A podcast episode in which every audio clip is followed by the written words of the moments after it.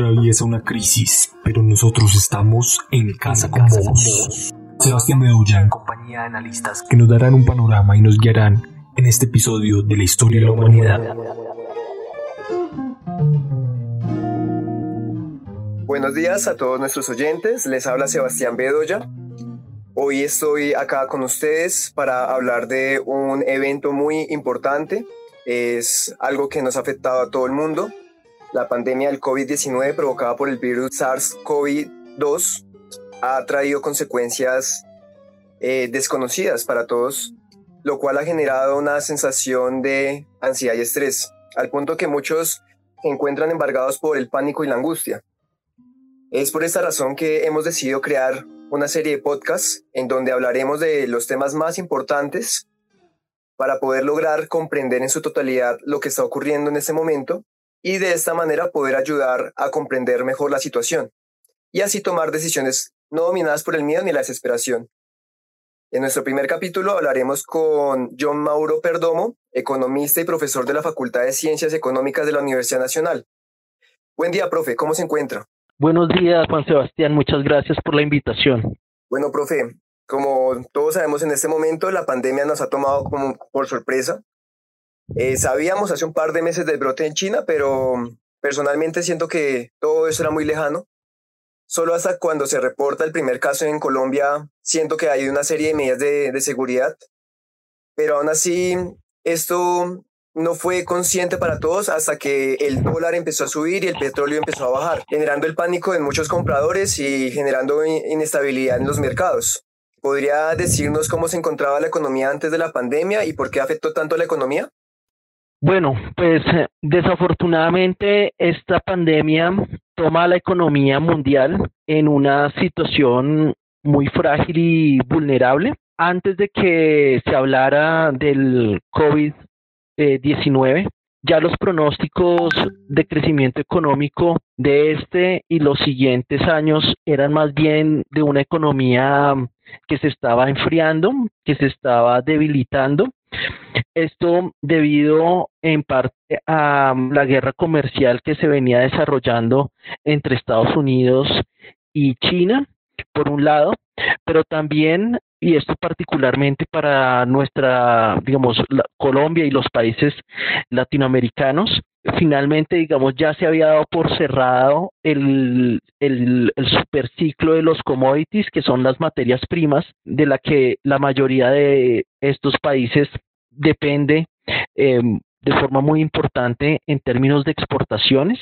Entonces, un poco ya había pasado como la bonanza de estos, uh, de estos super commodities. Por otro lado, tenemos la guerra comercial entre China y Estados Unidos y adicionalmente, producto de eh, la normalización de la política monetaria en Estados Unidos desde el año pasado, entonces ya también eh, se venía dando un proceso de evaluación importante de la moneda que se había ubicado ya, digamos, sobre los 3 mil pesos por, por dólar. Entonces, digamos, a la economía mm, global y pues a la economía colombiana también, esta, esta pandemia la toma en una situación, digamos, de vulnerabilidad, donde la economía no está fuerte, donde las finanzas públicas no están en su mejor momento, porque precisamente los recursos con los que se financia el Estado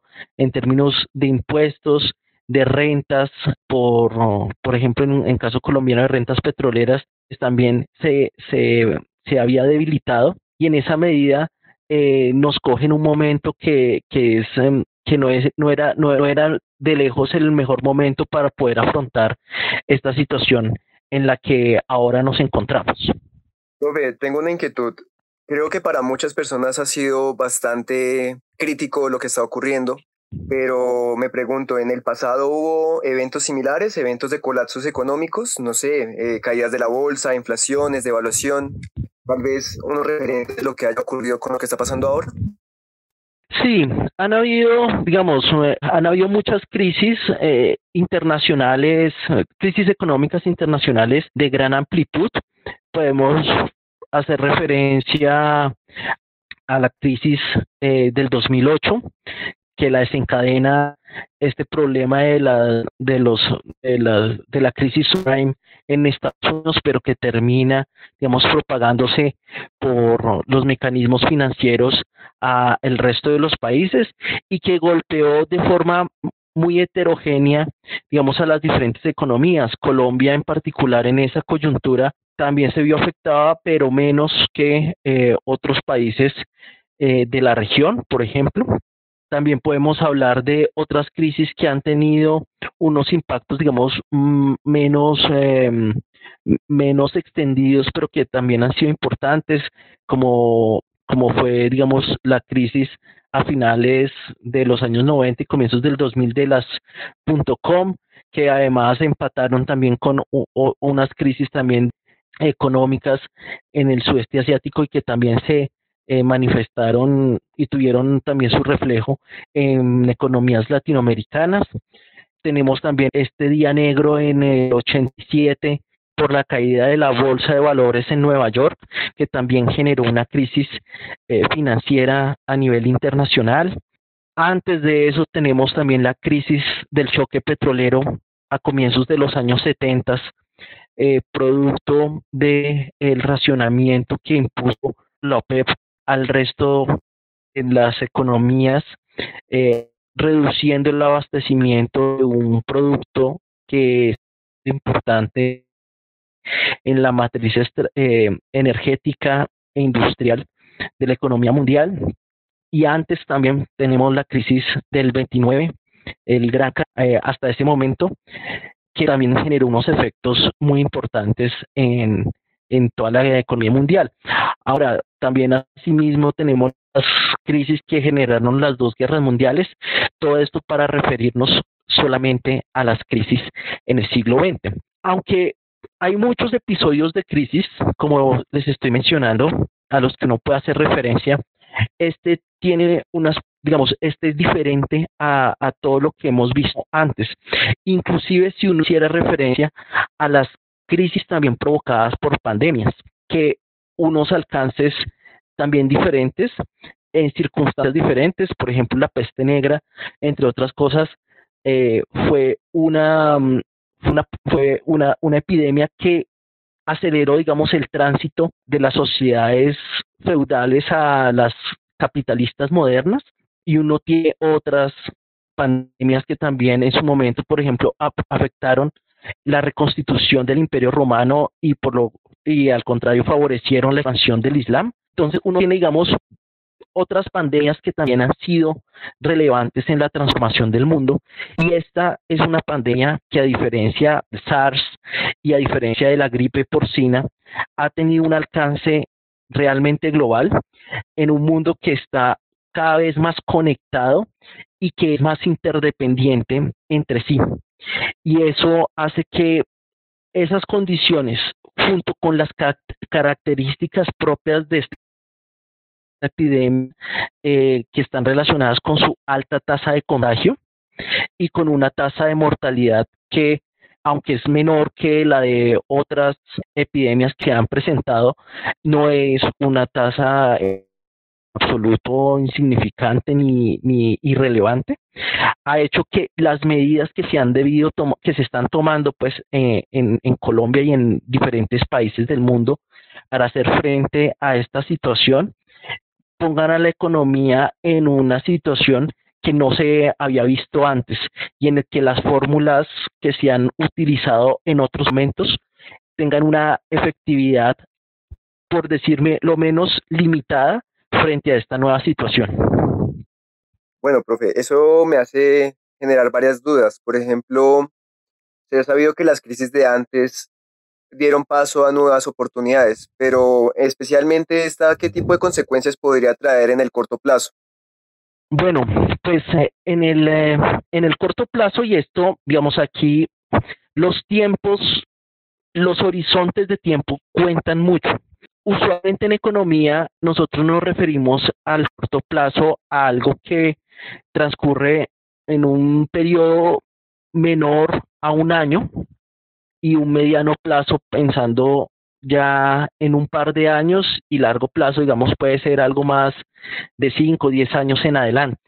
Aquí la temporalidad está cambiando en términos de la afectación. En el corto plazo, lo que vamos a, tener es, por un lado, una, caída del consumo importante. Eh, algunos estudios señalan que esa caída puede, digamos, afectar más o menos el 30% de las actividades de consumo y esas actividades de consumo a su vez representan el más o menos el 60% del Producto Interno de Colombia. Esto quiere decir que mm, un tercio, digamos, del consumo va a verse afectado y por lo tanto esto también puede afectar de forma importante al crecimiento económico de este año, que obviamente los efectos los vamos a ver muy marcados en el segundo y tercer trimestre de este año, con caídas que al final del año podrían estar entre mm, menos 0.7 y menos 1.5 puntos del PIB. Y eso es una caída importante. Recordemos que antes de que ocurriera toda esta coyuntura, se hablaba que el crecimiento de Colombia iba a ser, digamos, de lo salvable dentro de la región. Y pues, digamos, esta situación obviamente no, no va a ayudar en absoluto. Entonces vamos a tener por un lado una caída del consumo que no se va a ver necesariamente en todos los sectores. Hay sectores que obviamente se van a ver más afectados que otros. El sector agropecuario, al contrario, puede salir inclusive algo favorecido de esta circunstancia, dado que tenemos una gran dependencia por pues, los productos de primera necesidad y entre ellos alimentos perecederos. Pero hay otros sectores, obviamente, de turismo, hotelería, restauración, todo lo que es entretenimiento, digamos, eh, por fuera del hogar, conciertos, eh, cine, teatro, todas estas actividades, transporte, em, digamos, no no de cargas, sino de personas, también para en seco completamente y por lo tanto allí se van a ver muy afectados. Esto se junta además con la guerra de precios que siguen desarrollándose en el mercado de petróleo entre Rusia y Arabia Saudita y esto hace que ellos estén aprovechando esta circunstancia de incertidumbre para tratar de volver a ganar cuota de mercado, metiendo mucho más producción a, a, la venta y con ello reduciendo el precio. Un efecto que se ve amplificado por la menor demanda de países desarrollados de petróleo, en particular, digamos, de economías que tienen una dinámica de consumo muy importante como la lo, lo es la de China. Esto, digamos, lo que va a hacer es que al reducirse el precio del petróleo y que se mantenga allí por un tiempo, va a hacer que las tasas de cambio, junto con la incertidumbre de la coyuntura actual, se mantengan en los niveles tan elevados que ha alcanzado. Y esto tiene que ver con el hecho de recibimos menos dólares por cada barril que vendemos porque su precio está bajo y al mismo tiempo los inversionistas quieren ubicar sus, sus inversiones en lugares más donde haya más, más certeza y más certidumbre y mayor seguridad. Y eso implica pues que sale dinero también de las economías emergentes y en desarrollo para ubicarse en inversiones más seguras. Todo esto hace que haya una escasez relativa de dólares que explica buena parte del incremento que esto ha tenido.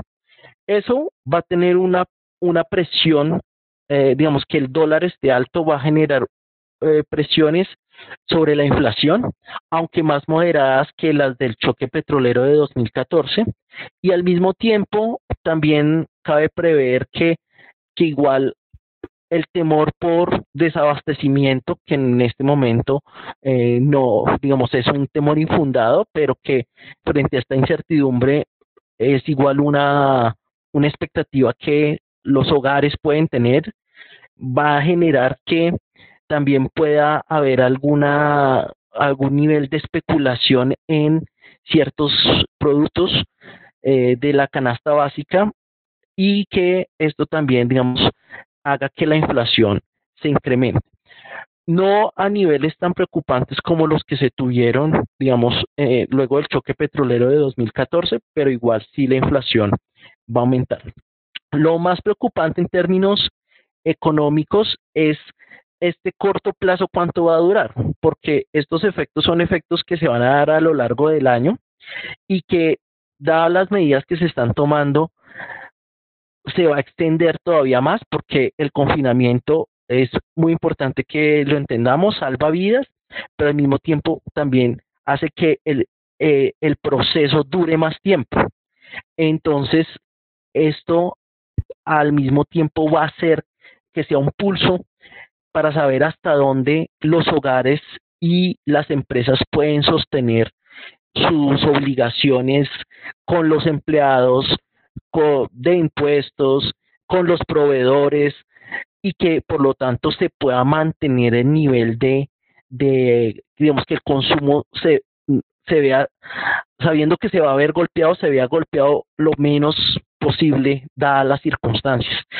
Entonces, allí hay que mm, estar muy pendientes de lo que se puede hacer para afrontar eh, esta reducción en el consumo y esto también genera una reducción en la inversión porque las empresas obviamente este va a ser un momento en el que no, no van a invertir, la situación es muy incierta para tomar decisiones de esa naturaleza y van a contener entonces esas, esas decisiones. Por lo tanto, digamos, va a estar todavía, digamos, la economía entra en un periodo de invernación y el tema es hasta dónde y por cuánto tiempo las empresas y el gobierno tienen músculo para mantener esa situación. Bueno, creo que el panorama actual para muchas personas puede resultar bastante aterrador y tal vez un poco complejo de comprender. Me gustaría que nos comentara desde su perspectiva qué retos y qué oportunidades trae ese nuevo panorama al cual nos estamos enfrentando. Bueno, pues el principal reto es eh, cómo, cómo tratar con esta, con esta coyuntura. Y allí las fórmulas usuales, su efectividad es muy dudosa en este momento en las crisis a las que hacía mención al inicio de esta conversación, la fórmula que se ha utilizado es, es una fórmula que contiene básicamente tres elementos. Por un lado, una política monetaria expansiva, darle liquidez a los agentes para que puedan seguir comprando y, mm, intercambiando y eh, cumpliendo con sus acreencias. Por otra parte, un activismo fiscal del gobierno gastando para que impulsar actividades productivas y tercero em, darle digamos tener una política tributaria progresiva de tal forma que los hogares y las empresas más pequeñas tengan recursos para mantenerse en el mercado. Porque estas tres medidas ya no son ya no son efectivas de la misma forma como lo fueron en otras crisis. Y ese es un desafío muy importante en términos de las fórmulas usuales ya no nos sirven tanto, tenemos que buscar nuevas medidas. Entonces, yo puedo hacer efectivamente políticas de expansión monetaria, facilitando el acceso a crédito, pero en esta circunstancia, un poco, digamos, serían muy pocos los que van a tratar de echar mano al crédito sin saber si van a poder honrar esas deudas que adquieran en este momento, porque no saben esto cuánto va a durar ni cómo va a quedar la situación después. Entonces, esas medidas tienen una efectividad que es limitada, por un lado, y segundo, porque en países donde las están implementando en este momento, como en Estados Unidos, el margen de maniobra que tenían para reducir las tasas era menor del que tenían antes de otras crisis. Eh, por lo tanto, tampoco, digamos, como choque para reactivar la economía, es un choque, digamos, que tiene menos fuerza. La otra medida que es fiscal, que es promover actividades económicas, en este momento el confinamiento impide promover esas actividades. ¿Cuáles son las que usualmente siempre se utilizan? Construcción e infraestructura. En este momento no puedo eh, decir, listo, gente, salgan y construyan edificios, construyan puentes, construyan vías, porque precisamente la situación de confinamiento impide que se pueda desarrollar en la práctica ese tipo de, herramientas. Donde sería muy importante poder tratar, digamos, de fortalecer el gasto en este momento y sería, digamos, como lograr una carambola en, en términos de salud pública y en lo económico, en gasto en el sistema de salud y en el personal vinculado al sistema de salud que precisamente pueda hacer mejor su trabajo y nos pueda ayudar a salir de esta coyuntura con mayor celeridad.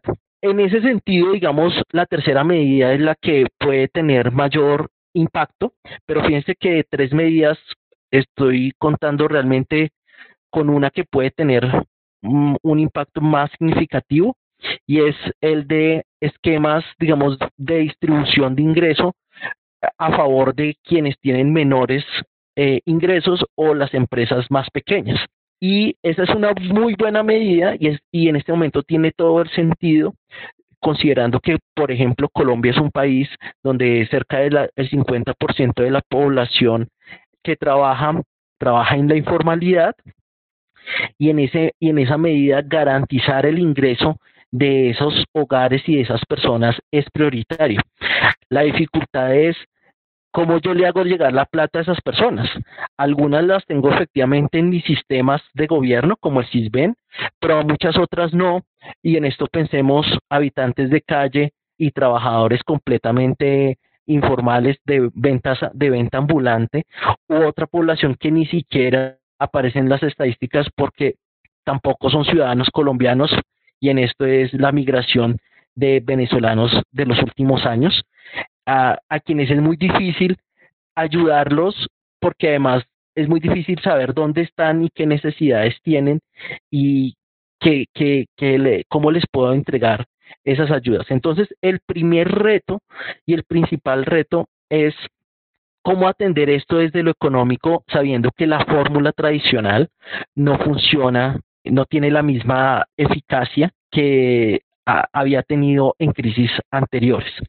El segundo reto es, es poder hacer que esto, digamos, pase, pase más rápido.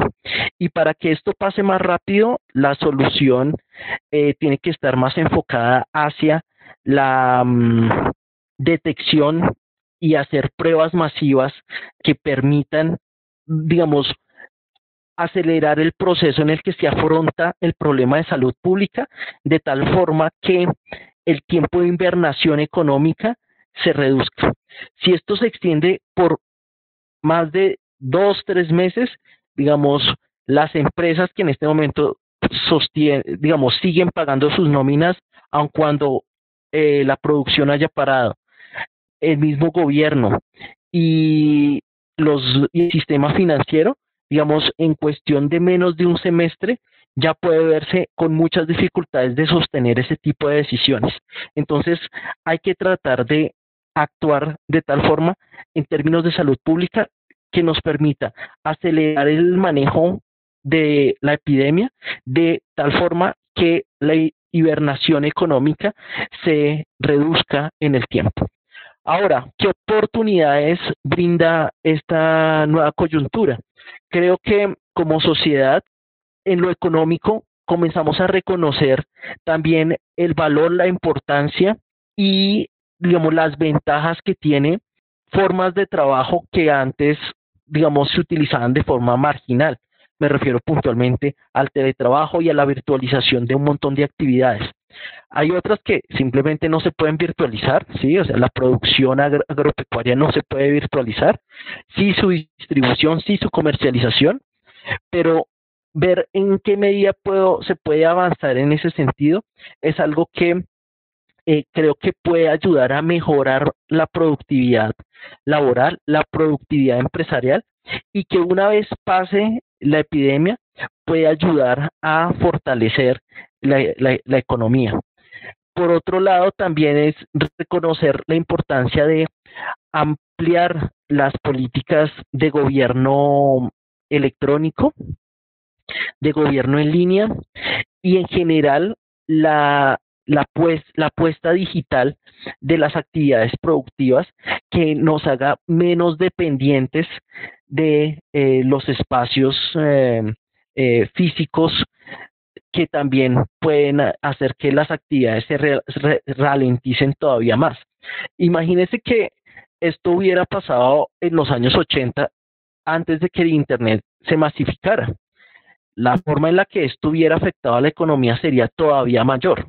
Entonces, en esa medida hay que reconocer que estas innovaciones que han tenido lugar y que se han posicionado es el camino en el que hay que insistir para mejorar eh, la productividad también de los hogares y atender también situaciones que en este momento son de estresantes y angustiantes para muchos para muchas personas no solamente en Colombia sino en todo el mundo. Finalmente la última oportunidad que quisiera, a la que me quisiera referir, es una oportunidad como sociedad de también de replantear la forma en la que esto viene funcionando. Y allí estas oportunidades implican también riesgos en términos de, no sería de extrañar que después de esta situación se posicionaran también posturas políticas más autoritarias pero que se mostrarán más efectistas frente a la gestión de una crisis. Y esto también es, es, es, es preocupante porque esto cuestiona también las formas de gobierno y las formas de gestionar crisis. Y hoy en día nos encontramos frente a estados que son más débiles, pero al mismo tiempo que son más interdependientes entre sí y que la respuesta a, esta, a este tipo de circunstancias, como lo son el COVID-19, no dependen solamente de lo que un país haga, sino también de las medidas que se tomen en otros lugares, de lo que se logre hacer en otros países, de la colaboración científica internacional, de el aprovisionamiento de bienes que hoy se vuelven muy importantes como la capacidad de estar conectado a, través de Internet eh, u otros mecanismos al resto de la sociedad. Y en esa medida creo que es una oportunidad para repensar también los beneficios, pero también las vulnerabilidades que ha traído, digamos, el proceso de globalización y que digamos, en este momento nos cogió en una, en una circunstancia, digamos, con las defensas bajas y hay que tratar de, de, de aprender a gestionar de, mejor forma. Esta no será la última vez que una cosa de este tipo ocurra o una emergencia que implique, digamos, un tratamiento eh, global y los desafíos están allí y creo que esta es una oportunidad para también reflexionar al respecto. Bueno, profe, muchísimas gracias por haber contestado nuestras preguntas. Realmente son muy importantes porque en este momento de coyuntura en el cual estamos enfrentando tantas situaciones nuevas que no tienen precedente anterior, eh, genera muchas dudas. Esperamos que este tipo de, de diálogo nos ayude a poder comprender mejor la situación para poder tomar decisiones más acertadas frente a lo que se nos viene. Le agradecemos mucho, profesor John. Esperamos contar con usted en una próxima ocasión para poder seguir respondiendo a las inquietudes de las personas que nos logren oír. Que tengan entonces todos ustedes muy buen día, profe. Muchísimas gracias por haber participado. Muchas gracias a ustedes y qué bueno estas iniciativas que en este momento nos permitan tener una discusión más informada y también más reflexiva sobre esta coyuntura. Muchas gracias. Gracias, profe. Que tenga un buen día. Hasta luego. Nos veremos, nos escucharemos en una próxima ocasión. Gracias.